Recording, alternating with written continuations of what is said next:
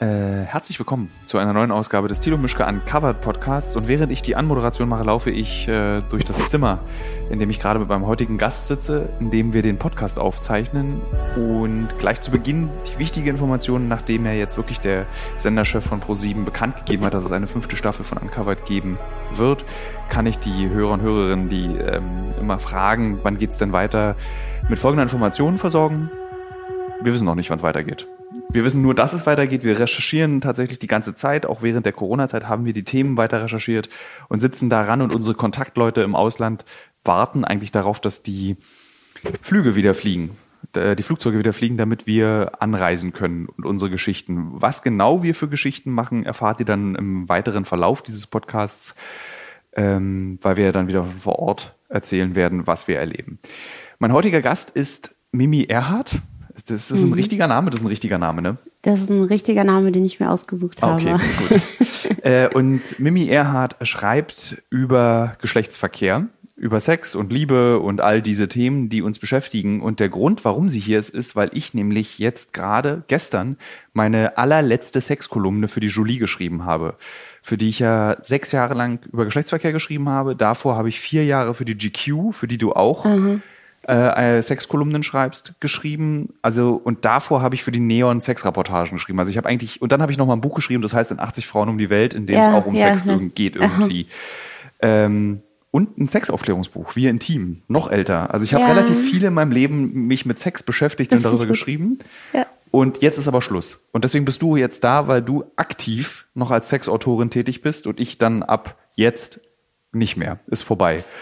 Und äh, ich will mit dir darüber reden, wie das ist, über Sex zu schreiben, wir uns gegenseitig erzählen, wie es ist, weil ja. wir beide unterschiedliche Erfahrungen, du als Frau, ich als Mann, äh, da erzählt man anders über Sex und man erlebt, ich, warte mal, ich stehe hier vor dir. Ja, setz dich bitte. Ich setz mich mal setz hin. Dich bitte. Ähm, die Perspektive ist eine andere. Und ich zum Beispiel finde jetzt mit, ich werde jetzt 40 nächstes Jahr. Das ist ein Scheißstuhl für einen Podcast, der knarzt. ähm, ich werde 40 nächstes Jahr und ich habe das Gefühl, als Mann ist es, wird es glibberig. Ich kann nicht mehr, ich darf darüber nicht mehr so schreiben. Das ist dann so wie in der GQ immer, gab es früher diese Männer, die dann so ähm, aus ihrer ersten Beziehung oder aus der ersten großen langen Beziehung kommen mit mhm. Anfang 40, sich jetzt so eine Rolex kaufen, ein Cabrio oder ein, gerne auch ein Motorrad. Mhm. Ja, alles. Äh, Motorrad, ja. Äh, Lederarmbänder, Lederjacke. Ja. Äh, und so will ich nicht sein. Und die reden dann, die haben dann eine komische Art, über Sex zu reden und irgendwie. Aber ich glaube, so redest du nicht über. Das weiß ich nicht. Ich weiß nicht, was mich davor schützt.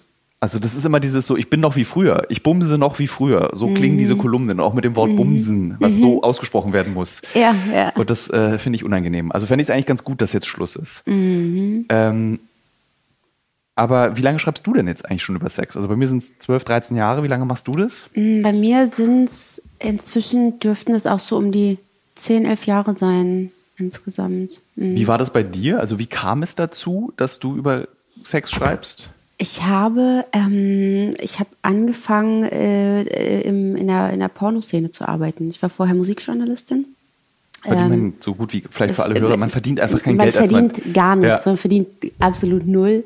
Ähm, ich habe damals in der, oh, ich muss, genau, ich muss mir aufpassen. Oh, genau, mit dem Finger. Ähm, genau, ja. äh, ich habe damals in der Redaktion mit Jugendlichen gearbeitet, äh, was mir echt viel Spaß gemacht hat, äh, habe deren Texte betreut und so weiter. Also waren so ein bisschen so die, die zukünftigen Journalisten von morgen, ähm, ja. so ein bisschen äh, unter so Fittiche genommen.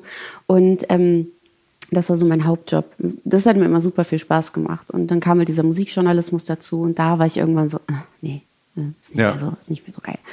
Und er hatte damals für ein Musikmagazin gearbeitet, dessen Chefredakteur, der Chefredakteur der Happy Weekend war. Ich weiß nicht, ob du das kennst. Nee. Das ist so das größte Sexkontakte-Magazin äh, Europas Ach, gewesen. Das, das gab es an der Vor Tankstelle früher, ne? Genau, das gibt es genau, immer so, noch. Äh, oder, was oder aber so richtig wieder. schweinisch war. Das war so mit richtig pornografischen das ist, Bildern. Das, das war jetzt richtig, nicht so Praline-mäßig. Nee, nee, nee, das ist richtig Pornografie ja. äh, at its worst. Das ist also ich liebe das Heft, ne, immer noch, ja. Aber es ist das was Geschmackloses und Ekelhaftes zum Teil habe ich nie wieder gesehen, ja. ja. Und bin auch froh, dass ich die nicht mehr durchblättern muss, ganz ehrlich. Aber ich habe die trotzdem sehr geliebt. Ähm, äh, und damals äh, habe ich diesen, diesen, diesen Chefredakteur ähm, wirklich bekniet mich doch mal mitzunehmen zu einem Pornodreh. Also ich wusste, die produzieren auch. Das war Videorama, die damals das Ganze ja. gemacht haben mit ähm, Harry S. Morgan. Und ich ah, immer sind das nicht diese super harten Pornos mit Harry S. Morgan? Naja, das war. Ah, nee, das verwechsel ich mit diesem Max Hardcore. Nee, der, äh, mit äh, John Thompson wahrscheinlich. Ja, ja, der, ja. Der, ist, der, der John, den liebe ich aber auch. Das ist mein, das ist mein, ähm, mein Ersatzpapa gewesen eine Zeit Wie geht denn das?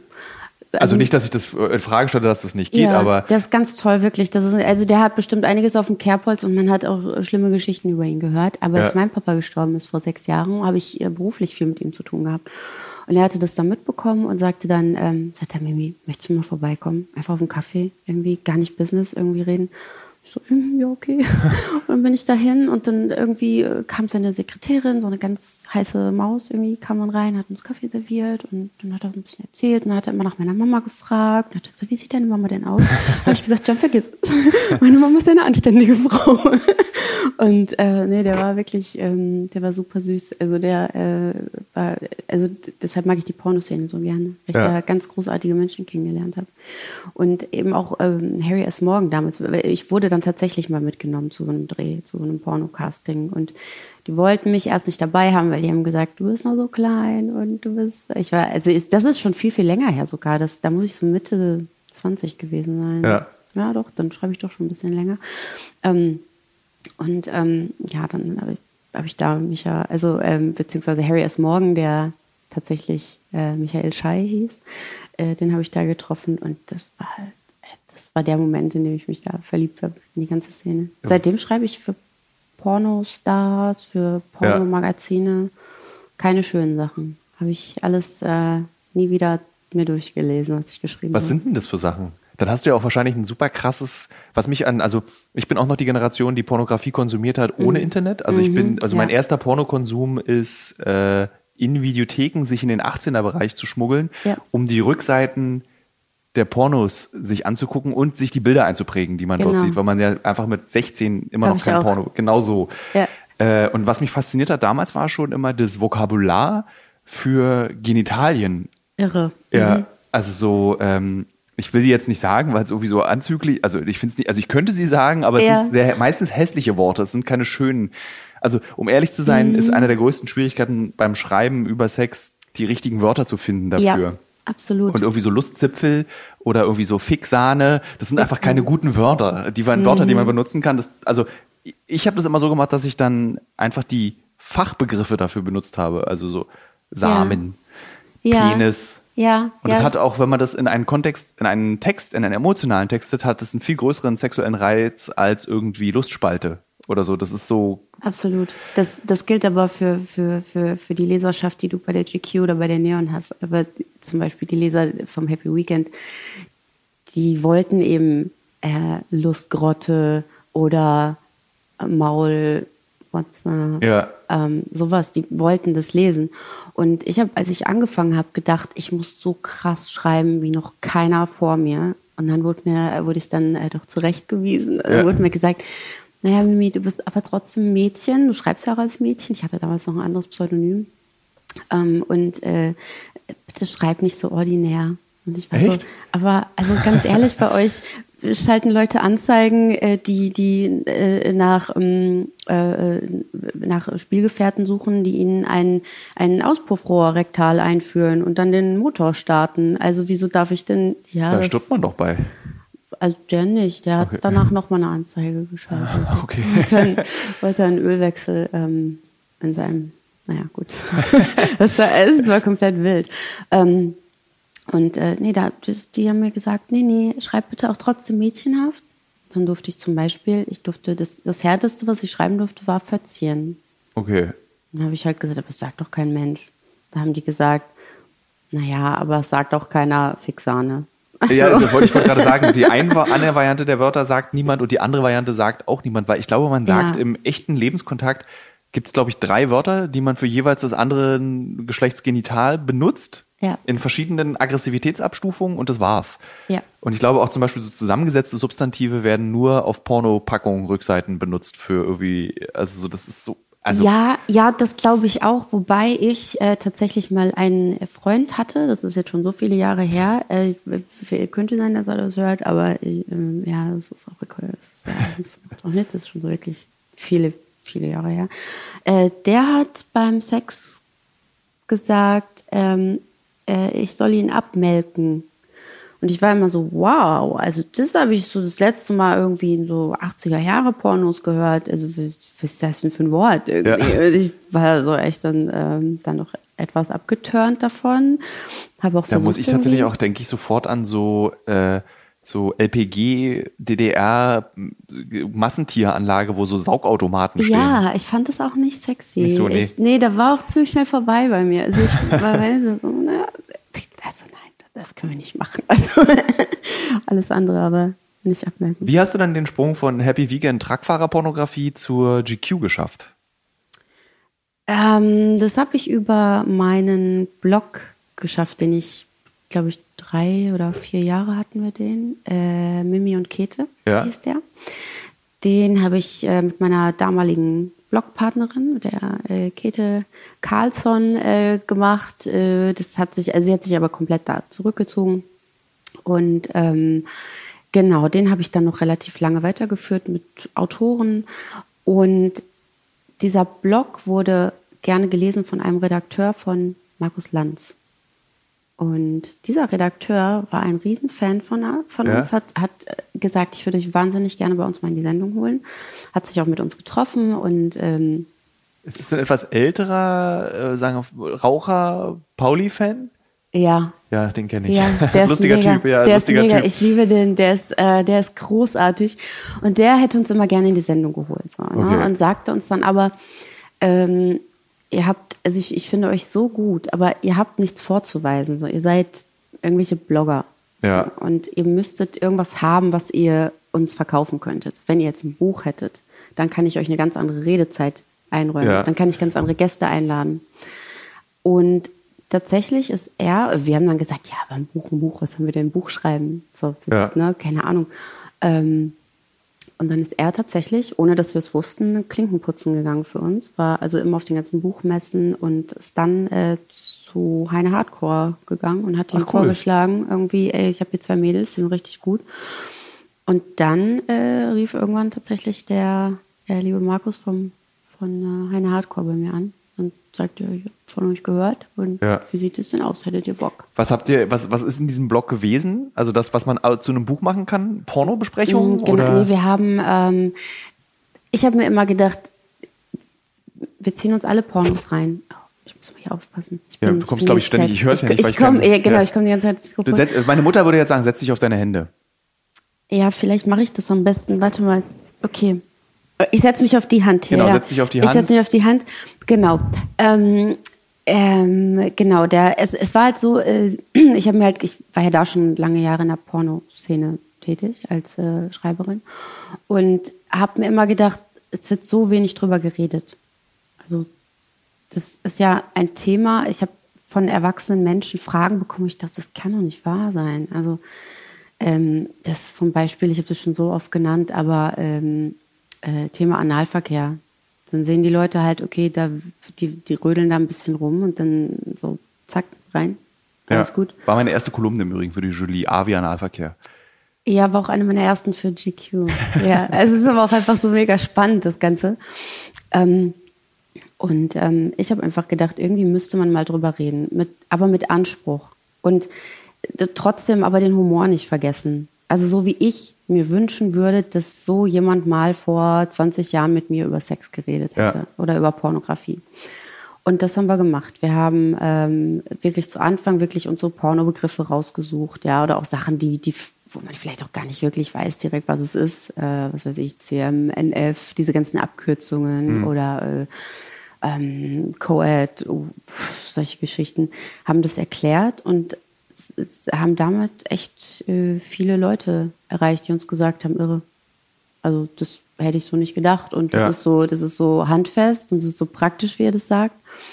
Und daraus entstand dann die Idee, dieses Buch zu schreiben und über Pornografie zu schreiben und darüber, wie du sie für dich im Alltag anwenden kannst. Also Ja. das, wie, wie du quasi das übersetzen kannst, was du da siehst. und dann in deinem privaten Sexleben äh, umsetzen kannst. Das ist eine, tatsächlich eine sehr gute Idee und das ist wahnsinnig lustig, weil Pornografie war für mich auch der Einstieg äh, in das über Sex nachdenken und schreiben. Ich hatte das in einem anderen mhm. Podcast mal erzählt, dass ich den Deal mit meinen Eltern hatte, ähm, ich kriege ein Playboy-Abo und wenn ich mir meinen ersten Porno kaufe, ist die Bedingung, oder Pornoheft war es damals, ist die Bedingung, ja. ich rede mit meinen Eltern darüber, was ist Pornografie, was ist das für ein Frauenbild, ist es gut, ja. ist es Geschlecht, was siehst du da, ähm, und dann wird das Playboy-Abo abgestellt, weil das, der Playboy ist ja extrem harmlos im Vergleich zu Pornografie. Ja. Äh, und das erste, also ich habe dann auch ein Buch bekommen von meinem Vater mit 16, was mich zu wirklich geprägt hat. Das, der Titel des Buchs ist äh, Ästhetik der Pornografie. Mhm. Das ist eine kulturwissenschaftliche Arbeit über die Wirkungsweise von Pornografie in verschiedenen Kulturkreisen. Okay. Also wie japanische Pornografie funktioniert und warum sie existiert, wie deutsche Pornografie funktioniert und warum sie existiert äh, Formen der Pornografie, also von irgendwie Code, warum mhm. gibt's sowas, äh, mhm. äh, Sodomie. Äh, Wie alt warst du da? 16. 16. Zu jung. Okay. Mhm. äh, aber mein, es ist halt Aha. wirklich eine komplett, also es ist wirklich eine, eine, eine wissenschaftliche Arbeit mit ja. sehr vielen Bildern, was ja. ich als 16-Jähriger dann begrüßt habe. Und äh, das hat mich so fasziniert, dass man so über Pornografie, über sowas Ordinäres im, ja. im, im, im wirklichen Wortsinne, also gewöhnliche Sexualität, äh, so wissenschaftlich darüber nachdenken kann. Und dann habe ich festgestellt, wenn ein Mensch sich so krass Gedanken macht über Pornografie und die so krass analysiert, dann muss das ein wesentlicher Teil unserer Gesellschaft sein. Also das Betrachten von Sex ist mhm. ein, ein Urbedürfnis. Ja. Äh, und das fand ich so spannend und darüber hinaus entwickelte sich dann eben auch die Freude, darüber zu schreiben, darüber zu reden. Ich war dann in der Schule bekannt für der, der offen über Sex redet und überhaupt keine Probleme hat. Ah, okay. Ähm, und das, trug sich wirklich bis, bis heute, also so, dass wir beide hier sitzen und ohne Scham über Sex reden, ist eine mhm. Konsequenz meines, der Entscheidung meiner Eltern mit 16 diesen Schritt zu gehen. Wir reden lieber offen mit ihm darüber, äh, als dass er es verheimlicht vor uns und irgendwie so Porno unterm Bett versteckt. Und das war ganz lustig, es hatte eine ganz bizarre Ausformung. Mein bester Freund Robert kam dann immer zum Pornohefte gucken zu mir nach Hause und wusste Aha. halt, er kann ganz normal ohne Scham in meinem Kinderzimmer auf meinem Hochbett sitzen, also auf dem unteren Bett und das Durchblättern. Äh, was da gab's da? Private war sehr beliebt. Äh, Hochglanzpornos. Bitte wieder auf die Hand setzen. Du kommst schon wieder ins Mikro. Ja, ja, ich merke das. Ähm, und äh, es ist lustig, dass bei dir eben die Teilnahme an der Pornografie als Schreiberin und bei mir als ganz außenstehender Beobachter, dass das dazu geführt hat, dass man offen über Sex reden kann. Und dann sehen wir, Pornografie kann auch einen positiven Effekt haben, weil es wird ja in jedem Jahrzehnt diskutiert, was ist der negative Effekt auf die Jugend durch Pornografie. Und ich habe immer jahrelang verteidigt Pornografie. Äh, also lustigerweise auch bei meinem ersten Markus Lanz Besuch, da ging es um 80 Frauen. Ja. Und dann sprachen wir auch über Pornografie. Und ich habe es immer gedacht, das ist was eigentlich was Gesundes, dass es das gibt, weil das nicht, ähm, weil es früher eben auf griechischen Vasen war und heute eben irgendwie auf irgendwie VHS und DVD und Blu-ray. Aber ich bin jetzt an einem Punkt angekommen, wo ich das Gefühl habe, diese Zugänglichkeit zur Pornografie, also dass jeder zu YouPorn gehen kann, halte ich für schwierig für die sexuelle Entwicklung einer neuen Definitiv. Generation, weil für uns, für mich, es klingt so, als wäre ich 100, ähm, es war total schwer, an Pornos zu kommen. Und du hattest halt eine VHS, die vier Stunden ging, die durch die ganze Klasse gereicht wurde. Und wir hatten, wir hatten intime Beziehungen zu den weiblichen Darstellern dieser Pornos. Äh, Jungs haben, glaube ich, ihre Homosexualität an den Pimmeln der Männer in diesen heterosexuellen Pornos entdeckt. Aber wir kannten die Gesichter, wir wussten, wer die eine Sekretärin ist in ja. dem Porno. Und heute ja. ist es so, ein Durchfluss, um dieses nicht passende Wort für dieses Thema äh, zu verwenden, an ähm, Bildern, Zugänglichkeiten. Richtig. Und es verquert auch, glaube ich, wie Sex funktioniert. Mm, das, das finde ich ganz, ganz spannend, weil ich das genauso sehe. Ich habe einen ähm, GQ-Leser, der sehr jung ist noch. Der ist jetzt, müsste jetzt 18 vielleicht sein. Der hat mir das zum ersten Mal geschrieben, als er 16 war. Und äh, hatte dann auch, das habe ich tatsächlich relativ häufig, dass sehr junge Leute mir schreiben. Ich bin dann immer sehr vorsichtig, aber die sind immer sehr respektvoll, sehr süß. Und der wollte damals irgendwas zu einem Date wissen. Und äh, dann haben wir uns so ein bisschen weiter unterhalten und dann sagte er, es würde ihn mal interessieren, wie ich das Thema gerade Jugend und Pornografie sehe, mhm. auch heute einfach. Und dann habe ich ihm das genauso erklärt, äh, wie du das gerade gesagt hast. Und äh, dann hat er tatsächlich, ich habe da eine GQ-Kolumne noch drüber geschrieben, hat er mir so ein bisschen Rede und Antwort gestanden und sagte, ja, sagt er natürlich so, ihr Älteren, ihr denkt, äh, dass es für uns äh, mega schwierig ist, sagt er, aber wir wachsen damit auf. Sagte, das ist nicht so, dass sich das wie bei euch irgendwann verändert hat von der Coupé, die irgendein Onkel mal in irgendeinem Partykeller vergessen hat und äh, hin zu, zu ähm, E-Fakt und äh, die Ach. schönsten Analpannen, ja. Ja, das ist lustig, das gab es auch mal eine Zeit lang, diese gruseligen ja. Videos. Äh, ich habe es sehr geliebt. Also Wirklich? ich hab, ja, ich habe es ein bisschen abgefeilt. Die schlechtesten tschechischen Fake-Orgasmen. Also es war natürlich noch harmlos. Ähm, und das fand ich mega spannend. Und er sagte zum Beispiel, das sagte, für uns ist das so normal. Sagte, natürlich haben wir den Druck. Natürlich denken wir, wir müssen, äh, keine Ahnung, viermal pro Nacht irgendwie können. Und, ja. ne? und äh, die Mädchen denken natürlich, sie müssen krass performen. Sagt aber eigentlich, wenn du nicht ganz dumm bist, da wissen wir natürlich, dass das Filme sind, dass das eine Show ist. Und ähm, es gab doch hier diesen, wie hieß das, dieser No Nut November? Gab es doch mal eine Zeit lang. masturbieren soll? Mhm, genau. Ja. Und er sagte das zum Beispiel, sagte, das ist so ein Ding, wir gehen da so normal mit um. Sagte, da wird halt auf dem Schulhof so irgendwie, hey, äh, er hat auf jeden Fall gefailt, er, ja. er hat es auf jeden Fall nicht geschafft. Sagt er, und ich glaube, das würden wir gar nicht so machen, wenn wir nicht so vertraut mit Pornografie wären tatsächlich. Fand ich super spannend. Also der war damals ja. 17, als er mir das erzählt hat. Ne? Und das war also zum Beispiel so Onanieren und Masturbieren war auf dem Schulhof eher noch ein Tabuthema. Absolut. Das war also für mich total. Also ich habe letztens zum ersten Mal mit meiner Mutter darüber gesprochen. Und äh, einfach so wie, wie ich habe da was drüber geschrieben und da war sie so ganz, äh, sagte so, ja, sagte, da hat man einfach nie drüber geredet. Ja. Sagte, das war, sagte, wenn das irgendjemand laut gesagt hätte, sagte, sagte, als, ich jünger war oder auch als du ein Teenager warst, sagte, ich wäre gestorben. Also Glaubst du, das ist irgendwie ein Ergebnis unserer Arbeit? Also jetzt, ich meine, die, du, du schreibst noch über Sex, wirst wahrscheinlich noch weiterschreiben oder hast du irgendwie auch keinen Bock mehr? Also bei mir war es, um ehrlich zu sein, mhm. irgendwann so, ich hatte keinen Bock mehr. Ja, weil ja, äh, ja. es wurde auch bei der Julie immer bizarrer. Also ich habe dann irgendwann mal eine Liebeserklärung aufs Fisten geschrieben. Ja. Und dann hat auch die Redakteurin rief danach an und meinte so, das ist, äh, ich bin so, als du sagtest, du versuchst das zu tun, war sie so überrascht, dass das funktioniert, dass man das machen kann, weil mir mhm. ist auch mhm. einfach nichts mehr eingefallen. Ich wusste nicht mal, was ich erzählen soll. Ja.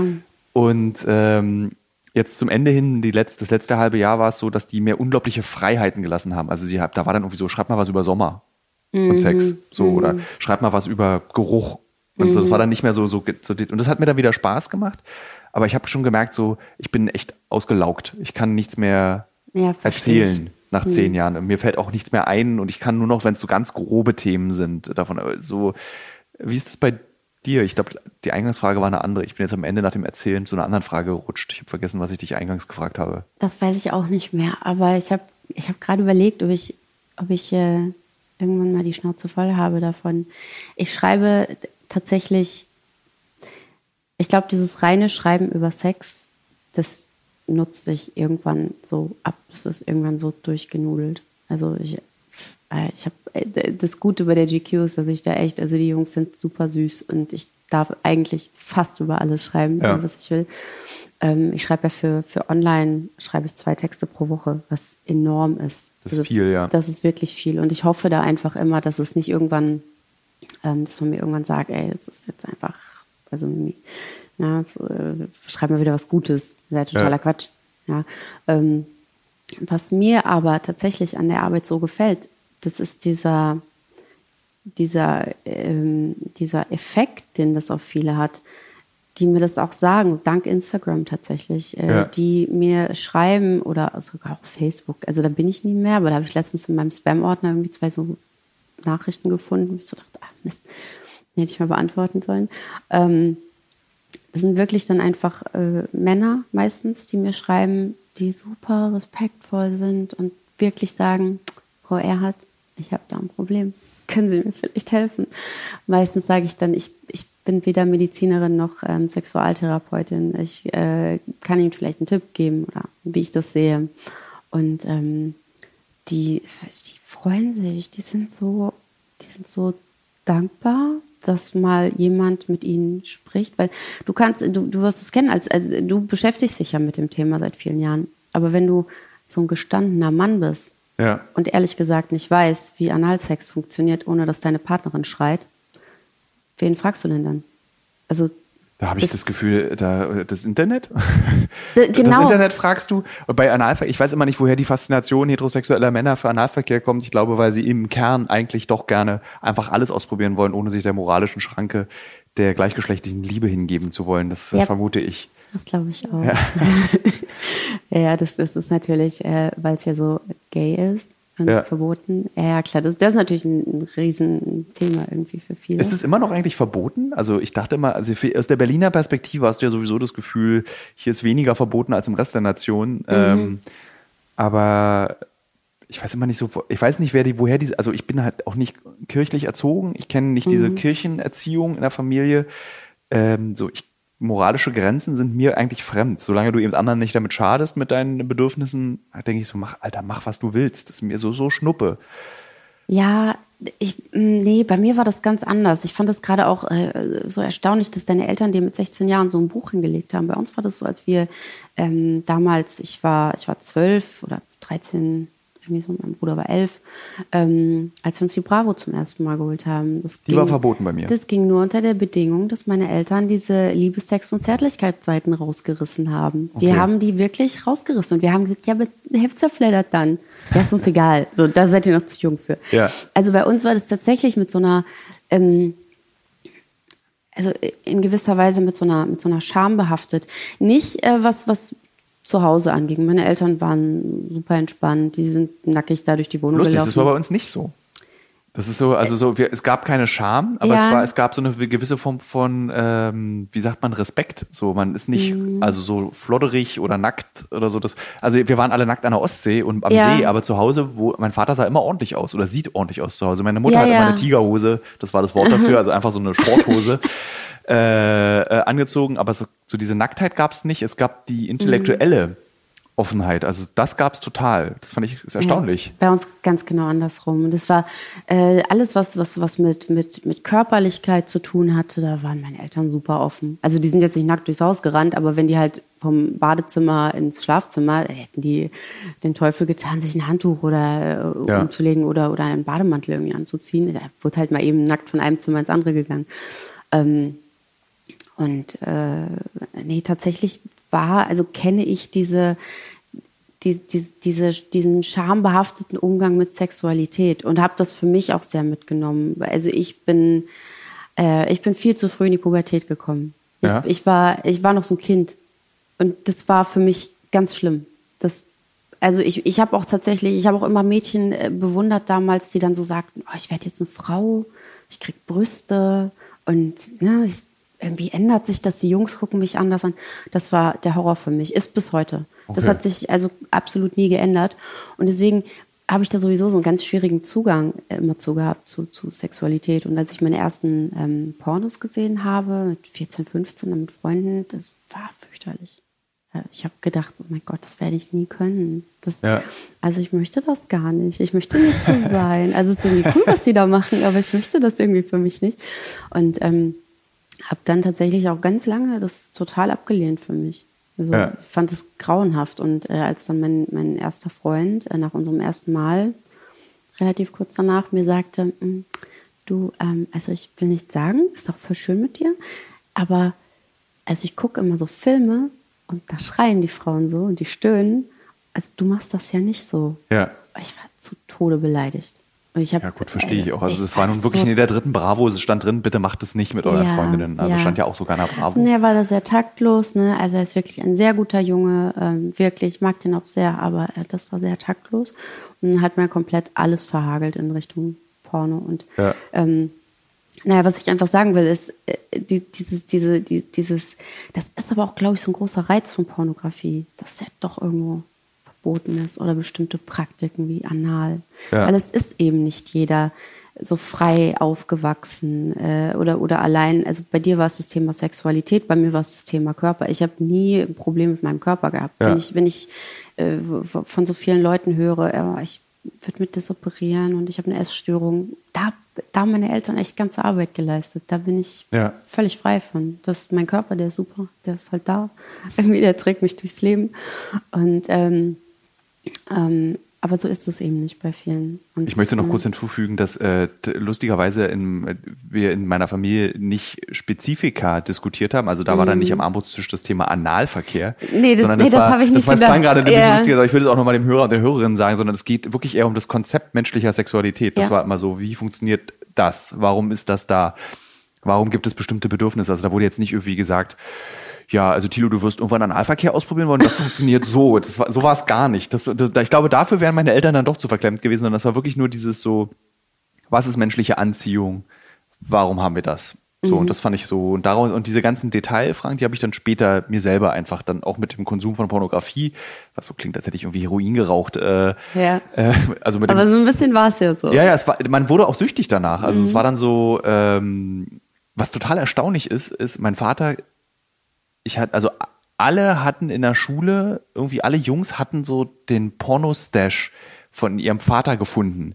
Und ich habe wirklich die ganze Wohnung auf den Kopf gestellt. Meine Eltern, meine Eltern, ich, irgendwann habe ich meinen Vater nicht. dann gefragt und mein Vater, das haben wir nicht. Die hatten also nicht mal irgendwie so, weißt du, so Pralinen, so gab's nicht. Es gab dann eben nur diese Bücher. Also als mein Vater dann meinte so, ja, wenn du Pornografie sehen willst, dann gab er mir vom Taschenverlag, mhm. das ist so ein, äh, jetzt für, mhm, für den äh. Hörer, du kennst es, die Hörer, die Hörer es nicht kennen, das ist so ein Kunstverlag, der so Kunst sehr günstig druckt und zur Verfügung stellt, die Erotica Universalis, die Kulturgeschichte der pornografischen Kunst, wo du einfach so von Urzeitbildern, nackte Frauen bis ins Mitte des 20. Jahrhunderts irgendwie so schwulen Pornos, Tom of Finland. So, das mhm. war dann das, was ich von meinem Vater bekommen habe. Aber ein Pornoheft hat er nicht gehabt. Das war wirklich schon, äh, schon ein gutes, äh, gutes, also ein guter Umgang, finde ich. Ja. Also es ist, ich glaube. Bei äh, ihm hat das gestört, dieses Frauenbild. Er, er meinte, er findet an Pornografie stört ihn das Frauenbild, was vermittelt wird. Also das war ja noch weit vor der Diskussion irgendwie über politisch korrekte Pornografie, über gerechte ja. Pornografie. Ja.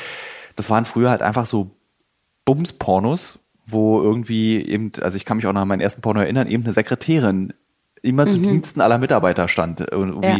die dann, das war dann immer, sie wollte eigentlich nur den Mülleimer mal rausbringen und dann musste sie schon wieder Sex machen. So. Und das fand mein Vater und auch meine Mutter, mit der habe ich weniger darüber gesprochen, fand er nicht gut. Er fand es so, weil so funktioniert Sexualität nicht und so sollten auch Frauen nicht behandelt werden. Das finde ich super spannend, weil es bei mir genau andersrum war. Meine Eltern haben, ähm, also das haben wir natürlich als Jugendliche nicht mitbekommen. Ich wusste aber, dass sie sehr offen waren, ja. ähm, was das ganze Thema angeht. Die waren sehr, sehr streng äh, in, in Sachen, ähm, äh, unsere Kinder haben keinen Sex in unserem Haus. Okay. Da waren die super streng. Ähm, aber ich wusste, dass die echt mega entspannt waren. Keine Ahnung, Tutti Frutti und solche Geschichten. Ja, das, das, das sollten wir natürlich auch eigentlich nicht sehen. Aber ja. dann irgendwann kam wir mal runter und es war an, am besten ist ja, zaugenbraune Brüste. ähm, und äh, später hat meine Mutter mir dann erzählt, dass, äh, dass sie tatsächlich als junge Frau sich mal ins Kino geschlichen hat, um so einen Oscar-Kolle-Film zu sehen. Ja.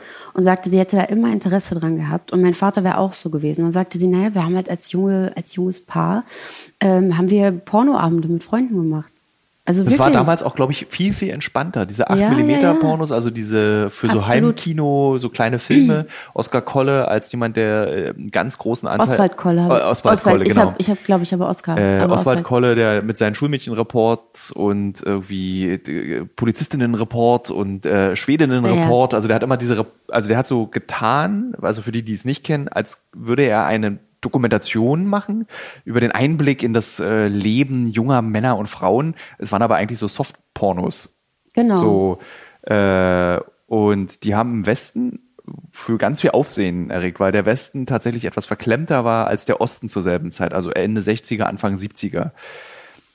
Und genau, es wurde verkauft als Aufklärungsfilm, aber war eigentlich nur Pornografie, die auch in diesem ganz tollen, was es nicht, also Soft-Pornografie, was es nicht mehr gibt, im Bahnhofskino liefen ja. die ja. ja. Und ich war tatsächlich zu meinem 16. Geburtstag wahrscheinlich in einem der letzten Bahnhofskinos, die es gibt, nämlich am Bahnhof Zoo in Berlin. Und das war, das war wirklich, das, das gibt's ja leider nicht mehr. Das ist aber wirklich ja. ein Erlebnis gewesen. Es waren so vier pubertierende Jungs, die auf gar keinen Fall Sex haben, weil sie viel zu viel Rollenspiele spielen und Magic-Karten gesammelt haben und ja. Computer gebaut haben. Aber wir saßen dann so viert in diesem Porno-Kino als 16-Jährige, um uns rum lauter Männer, die masturbiert haben und haben dann ganz erschrocken auf diese Leinwand geguckt und so, oh Gott, ich gucke jetzt nicht nach links, weil dieser Mann neben mir, äh, der hat seinen Penis ja in der Hand. Oh Gott, oh Gott, oh Gott, oh Gott. Aber da habe ich mich immer gefragt, weil da waren Jungs wirklich anders. Da habe ich mich immer gefragt, Jungs gucken sich sowas zusammen an. Und dann habe ich immer gedacht, aber die, die haben noch trotzdem irgendwie eine Latte. Ja. Um das mal so ähm, zu sagen. Ähm, die, die sitzen dann da und, und würden eigentlich onanieren. Aber dann sitzen sie da mit ihren Freunden. Nicht im Pornokino. Okay. Also nee, wir nicht. Also wir haben nicht unseren Penis aus der Hose geholt Nee, und nee, dann dazu eben. masturbiert, sondern wir waren erschrocken hauptsächlich. Okay, okay. Weil wir, also das war zu krass, weil um uns rum lauter 50-jährige Männer saßen, äh, die dann offensichtlich kein Problem damit hatten. Also die wussten ja nicht, dass wir 16 sind, sondern wir waren einfach jung. Ähm, ich glaube, ich war noch nicht mal im Stimmbruch. Ähm, weil bei mir hat das alles, bei dir war die Pubertät sehr früh, Ja. bei mir war die Pubertät sehr spät. okay, lucky you. Ähm, und äh, das war, wir waren einfach nur so entsetzt, weil dieses nach außen tragen der Sexualität im öffentlichen Raum ist dann doch überfordernder als ein Porno gucken. So, das war dann so, äh, was passiert hier eigentlich? Und Ja. das ist, also dieser Tag hat sich auch eingeprägt in mein Gehirn. Also wie der erste Porno, dieser Tag, das erste Porno, das hat sich so eingebrannt. Das ja, ist so, ich glaube, das das, waren bei so Meilensteine. ich glaube, das ist bei jedem Menschen so, Mhm. auch heute mit der, dem Überangebot an Pornografie, dass trotzdem den ersten Pornofilm, den du siehst, daran erinnerst du dich für immer. Ja. So, und dann kannst du auch mal sehen, was für einen Einfluss Pornografie auf die seelische Entwicklung eines Menschen hat, wenn du das wie so ein Trauma eigentlich nicht vergisst. Das Mhm. ist eigentlich schon interessant. Ja. Ähm, Was genau. sagen deine Eltern dazu, äh, dass du, äh, das find, das hätte ich immer gefragt, Ja. was meine Eltern dazu gesagt haben, dass ich irgendwann in der, in der Pornografie als Autorin ähm, tätig war. Was, was, was haben, wenn, wenn deine Eltern ja durchaus da ganz äh, kritisch waren teilweise, was, was Ich glaube, wenn ich für die Pornobranche gearbeitet hätte, hätte fänden sie es nicht so gut. Okay. Insbesondere, weil sie ja so eine kritische Haltung dagegenüber auch haben. Ich, da ich aber eben immer nur für GQ, Neon, Julie, Mhm. äh, fürs Fernsehen über Sex berichtet habe, für ZDF Neo so eine Sex-Talkshow auch mal Mhm. gemacht habe, das fanden sie irgendwie alles lustig, hatten aber immer die Sorge, und die war auch berechtigt, das können wir gleich mal drüber reden, äh, dass ich nur noch Sex mache. Und das habe ich so, ich würde sagen 2014, 12, so in dem Dreh habe ich festgestellt, okay, wenn ich jetzt den Absprung nicht schaffe, werde ich immer Sexautor sein. Ja. Und das hat mich auch sehr, sehr viel Mühe gekostet. Ähm, also ich habe früher eine Sexreportage für die Neon geschrieben und äh, in, in dem Jahr zwölf andere Reportagen. Geredet wurde nur über die Sexreportage. Und die anderen hat man nicht bemerkt, dass ich auch normale Geschichten über Atomkraftwerke, auch für die GQ damals, Ja.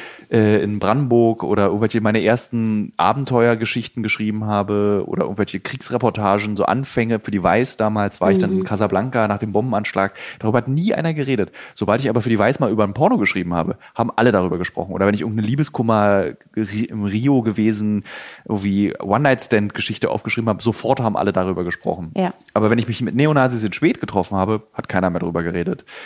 Und da ist mir aufgefallen, die Aufmerksamkeit ist offensichtlich höher, wenn du über Sex schreibst, aber du, das hängt dann auch an dir. So, es bleibt einfach Ja. an dir hängen. Und eigentlich erst durch Uncovered, also seit fünf Jahren, ist diese Sexautorenschaft weg. Also es wird ganz selten nur noch so darüber gesprochen. Manchmal in alten Redaktionen, wenn ich da bin, willst du nicht mal wieder einen Sexartikel schreiben oder Ja. so. So, aber ich mache es halt nicht mehr. Aber es war sehr viel Mühe, die ich investieren musste, um diesen Sexautorenspruch wieder loszuwerden. Und darüber waren meine Eltern dann ganz froh, insbesondere weil sie so beschämt sind über dieses in 80 Frauen um die Welt Buch, weil der Titel einfach so krass sexistisch Ah. ist. Ja. Äh, und vor zehn Jahren noch ging, heute aber nicht, also er ging auch vor zehn Jahren nicht, aber vor zehn Jahren hat sich keiner darüber aufgeregt. Heute wäre es unmöglich. Mhm. Ja, so. Äh, aber das haftet halt an dir und das wirst du nicht mehr los. Mich stört's nicht. Die Eltern fanden es irgendwann eben schwierig und sie sind jetzt natürlich, äh, jetzt gucken sie aus der Wäsche, weil jetzt fährt ihr Sohn halt ins Kriegsgebiet. So, Ja. ich glaube, dann hätten sie doch wieder lieber, dass er über Sex schreibt. ähm, aber sie Ja. fand es halt irgendwie lustig und cool. Sie wären aber eben sauer gewesen, glaube ich. Oder fänden es nicht so cool, wenn ich irgendwie die Rückseiten von Pornokassetten schreiben oder, oder fürs Ja, Happy Weekend irgendwie so äh, die Bildunterschriften mache. Wahrscheinlich hätte ich es ihnen auch nicht erzählt. Ich weiß nicht. Wie fanden deine Eltern das denn? Die fanden das witzig. Also mein Papa fand das witzig. Ähm, also wenn ich heute so drüber nachdenke, glaube ich, bin ich in einem sehr, also, also ich, ich glaube, aber mein Vater war einfach ein Kind seiner Zeit, äh, sehr sexistisch. Also so Ja. war das einfach bei uns. Die, die, die Frau ist zu Hause. Äh, mein Papa fand äh, auch immer ganz toll, wenn Frauen so Dirndl getragen haben. Das weiß ich noch. Das hat er, das fand er gut. Ja. Ne? So kurvige Frauen und ähm, und äh, trotzdem ganz respektvoller Mann mit, äh, im, Umgang mit Frauen natürlich, aber da, das war für uns, das wurde nicht hinterfragt. Ja. Und ähm, als ich dann den ersten Job hatte in der Szene, ähm, als, als Ghost, ähm, als Ghost-Bloggerin für eine Ja. Darstellerin, da bin ich damals zum Vorstellungsgespräch gefahren, das weiß ich noch, und ähm, saß dann da mit dem, mit dem Kunden und mit dem Programmierer und wir haben uns dann zusammengesetzt und sagte der Kunde, ja, dann gucken wir uns jetzt vielleicht mal eben so ein bisschen an, was sie macht, äh, die Dame, und dass wir da Bescheid wissen. Und dann kam ich nach Hause und mein Papa war so ganz vorsichtig, so der wusste, in welchem Bereich das ist und sagte dann so, ja, und? Wie war's? Und ich so, "Mm, ja, also ähm, irgendwie, also ich habe mir heute mit zwei so fremden Männern, glaube ich, so ein bisschen Porno angeguckt. und der war so, ähm, okay, also nur geguckt. Ich so, hm, ja. Also, ja, und machst du jetzt, aber du machst kein Porno oder so jetzt, ne? Ich so, nö, aber ich soll schreiben, also der wird mich nehmen. Und der so, ja, cool, gut. Und damit war das Thema durch. Und ab da habe ich meinen Eltern tatsächlich, das waren die einzigen, die die jemals gehört haben, meine ähm, wirklich Porno-Hardcore-Texte vorgelesen. Weil Ich einfach wissen wollte, wie es klingt. Und das konnte ich meinen Eltern einfach super gut vorlesen. Meine Mutter zuckt bis heute immer Ja. wieder zusammen bei bestimmten Begriffen. Äh, heute bin ich da ja sehr sparsam mit, aber damals Happy Weekend, das war halt so die, die, die Bumspflaume und die, ne, ja, und die, die, die, Der häufige die, die und Lustspalte, ja. Der, der, äh, der üblichste Begriff äh, für äh, das weibliche Genital ist Bumspflaume.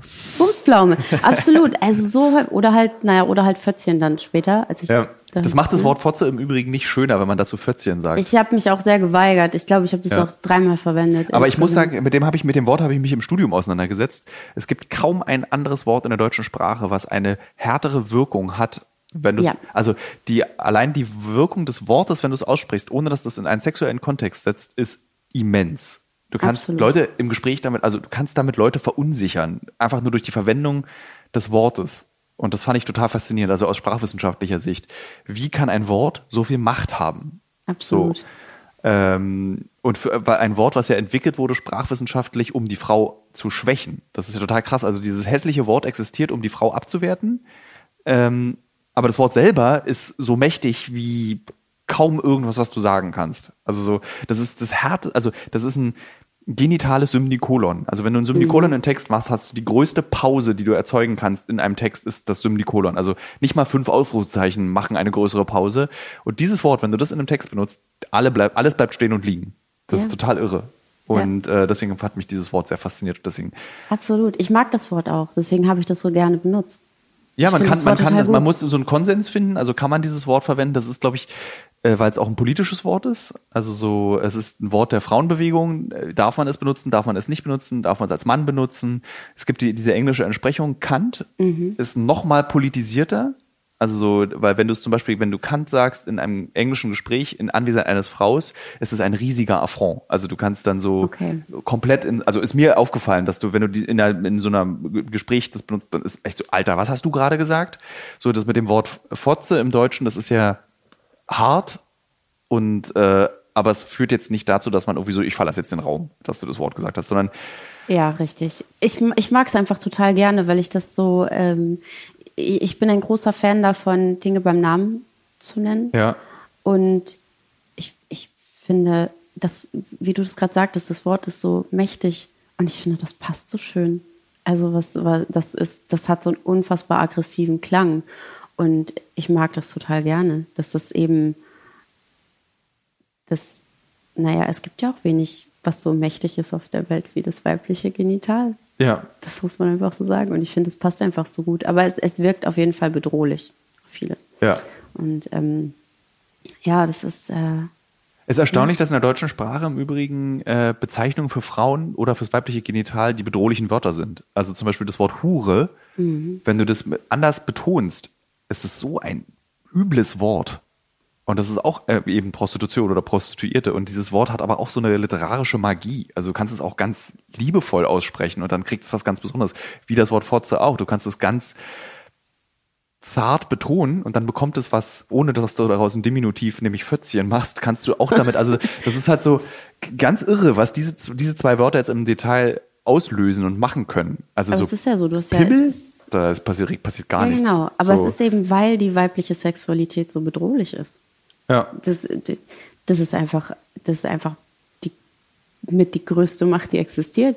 und es das, versteht kaum einer. das- Sowohl Frauen als auch Männer verstehen die weibliche Sexualität nicht. Ich glaube aber, dass viele das ahnen. Ich glaube, dass, dass Männer das eher im Gefühl haben, wie bedrohlich das tatsächlich ist, Ja. äh, viel mehr als, als Frauen das überhaupt ahnen. Ich glaube, für Frauen ist es eher sehr problematisch, aber äh, wenn, wenn, wenn du dir das mal äh, anschaust, äh, äh, Politik, äh, Geschichte, ja, was, was, was, was, was die weibliche Sexualität. Deswegen wurden wir auch immer äh, klein gehalten, mit, wenn, wenn sowas losbricht. Wenn da eine Frau steht, die sich ihrer Sexualität und ihrer Macht bewusst ist, das ist mega gefährlich und mega beängstigend. Was ganz Tolles, in den 70ern in Italien oder 80er gab es diese italienische Pornodarstellerin, ähm, wie hießen die?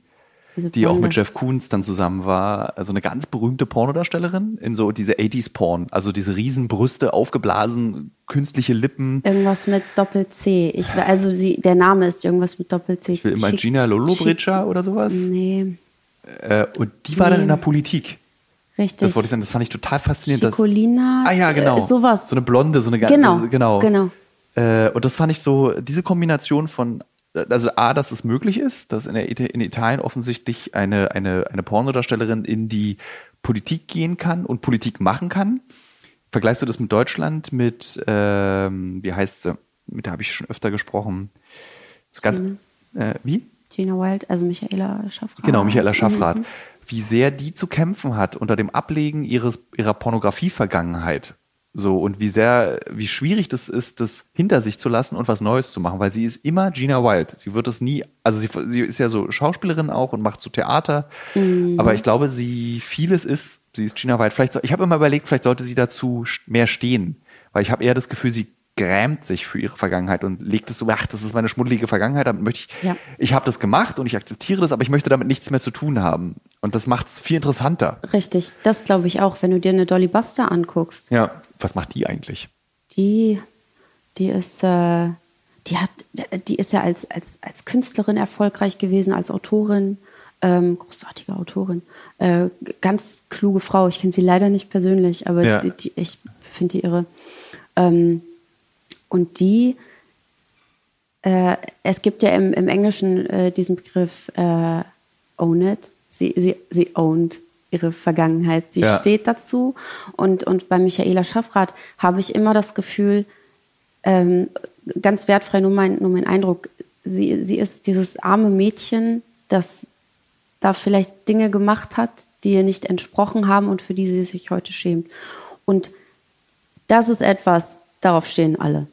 Ja, dieses, die, diese, die, dieser, dieser, diese Opferhaltung möchte ich nicht sagen, aber die, diese Ausstrahlung, die du dann hast. Weil das ist auch das, was ich so von ihr wahrnehme. Wenn ich irgendetwas von ihr höre, sehe ich diese arme Frau, die seit vielen Jahren versucht, das abzustrampeln und es irgendwo nicht schafft.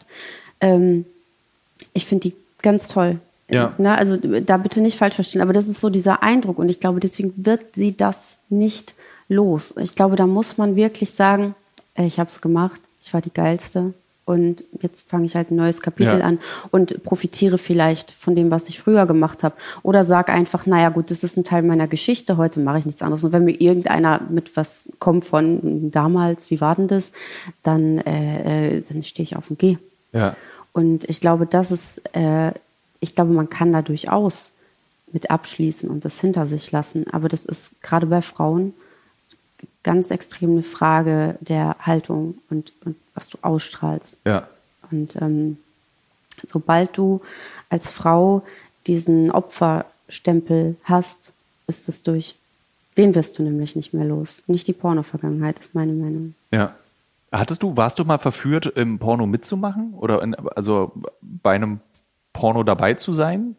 Ja, ja, ähm, ich habe, das kann man sich heute nicht mehr vorstellen. Äh, ich, als ich angefangen habe, wie gesagt, da war ich, muss ich 26, 27 so rum gewesen sein. Mm, Da habe ich tatsächlich ein sehr gutes Angebot bekommen. Das war tatsächlich noch eine sehr gute Zeit im Porno. Da wurde es langsam. Was ist denn ein gutes Angebot in der Pornografie? also heute würde ich sagen, sind es so 300 Euro pro Szene. Ich habe für eine Szene 3000 Euro damals angeboten bekommen. Also es war wirklich gut und ich hätte, ich hätte nicht mal anal machen müssen.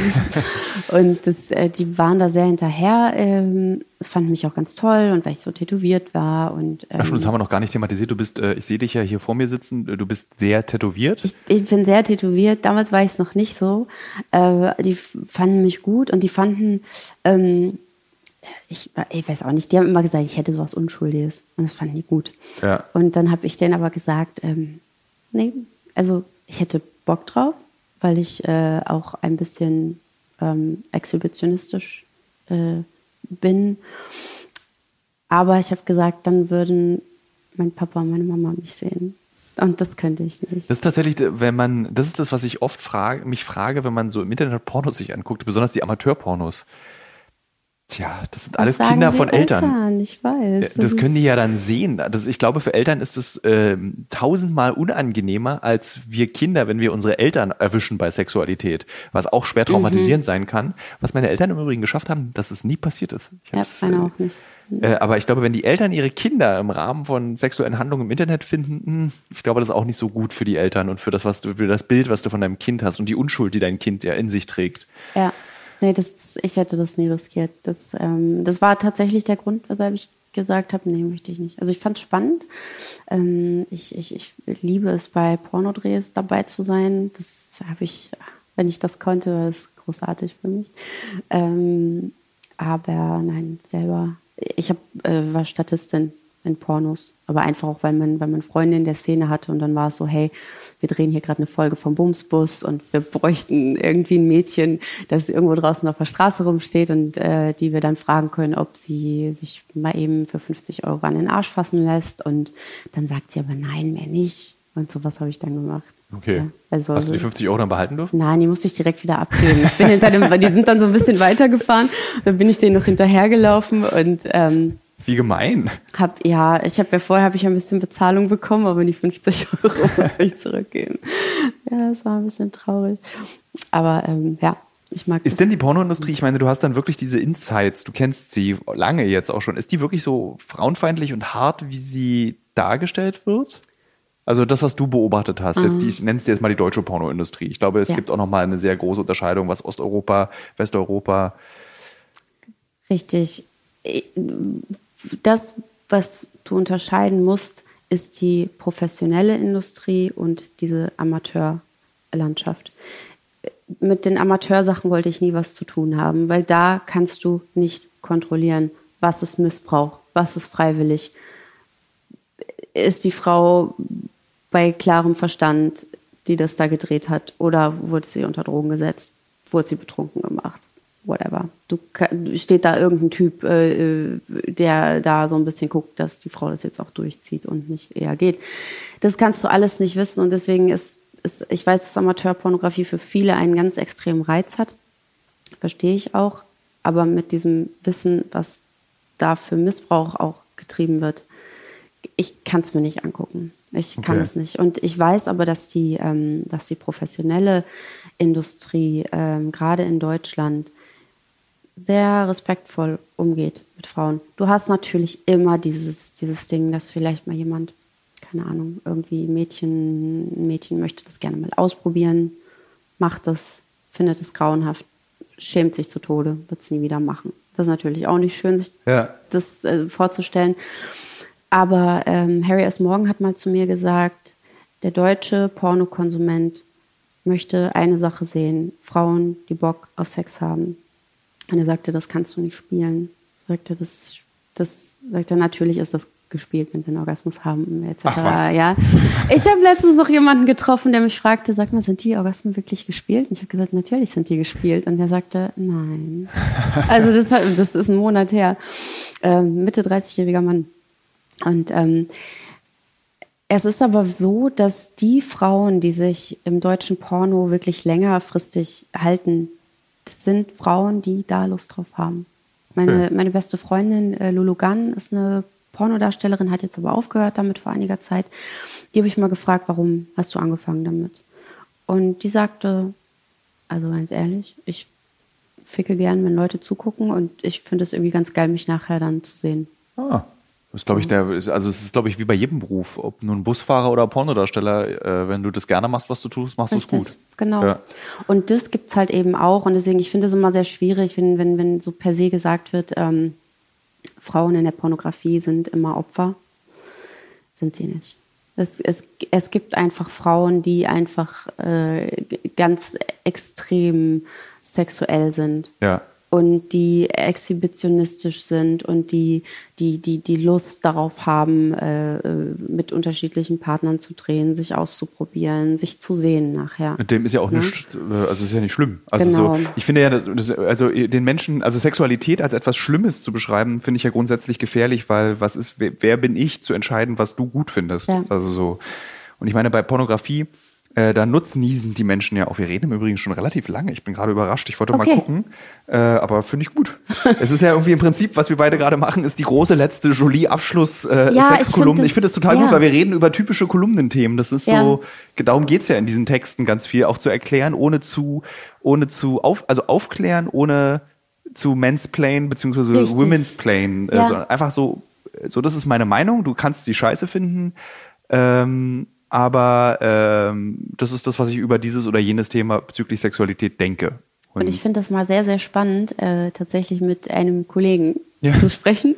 Äh, und, und auch, wie sich das, äh, das finde ich mich ganz spannend, wie, wie sich das bei dir entwickelt hat. Und ich fand es gerade echt so ähm, interessant, dass wir so unterschiedlich sozialisiert sind, also komplett gegenteilig. Ja. So, das, das, das, und dass man trotzdem aber irgendwo am dass, dass man trotzdem, wie soll ich das sagen, naja, nicht, nicht gleich endet.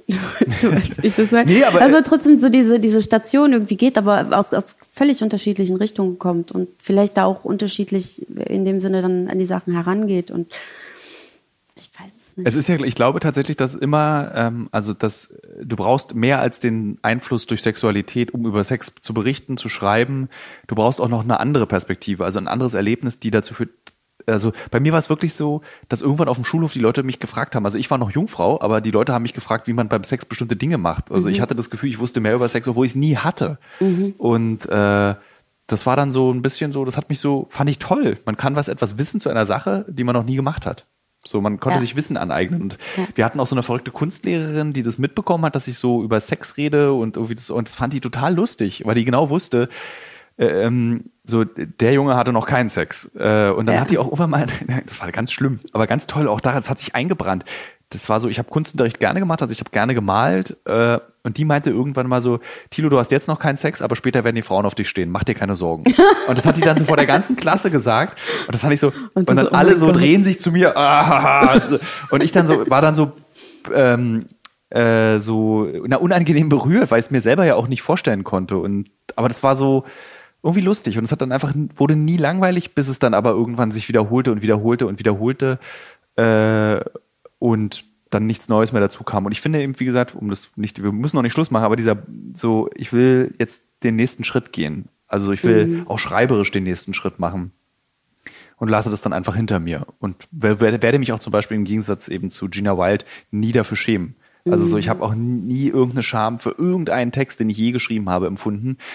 Ähm, es gab Texte, wo ich mich berichtigen musste, wo ich gesagt habe, okay, da habe ich irgendwie über die Stränge geschlagen oder da war ich irgendwie frauenfeindlich oder da habe ich irgend, irgendwie jemand verletzt, den ich nicht verletzen wollte. Das ja, aber so darüber, mhm. über Sex. Ich meine, das ist wie Essen. Das ist so, als würde man sagen, man sich für Essen schämen, dass man ja. gerne Essen isst oder sich Essen anguckt. So geht halt nicht, kannst du nicht für schämen und man muss auf jeden Fall aufhören, sich für Sexualität zu schämen.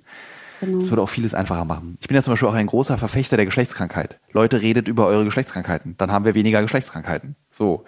Ja. Äh, weil wenn du irgendwie so total verklemmt, äh, das ist, also ich, ich zitiere, ich habe dann auch eine Kolumne mal für die DPA, für die Deutsche Presseagentur, habe ich ja. mal einen, äh, einen Feigwarzenartikel geschrieben, weil das die Geschlechtskrankheit ist, über die keiner redet, aber die alle betrifft oder ganz viele Menschen betrifft, ähm, mittlerweile durch die jetzt äh, vorhandene Impfung nicht mehr so schlimm also humane Papillomaviren, mhm. Feigwarzen, HPV, mhm. für den Hörer und die Hörerin, die es nicht wissen, gehören zusammen.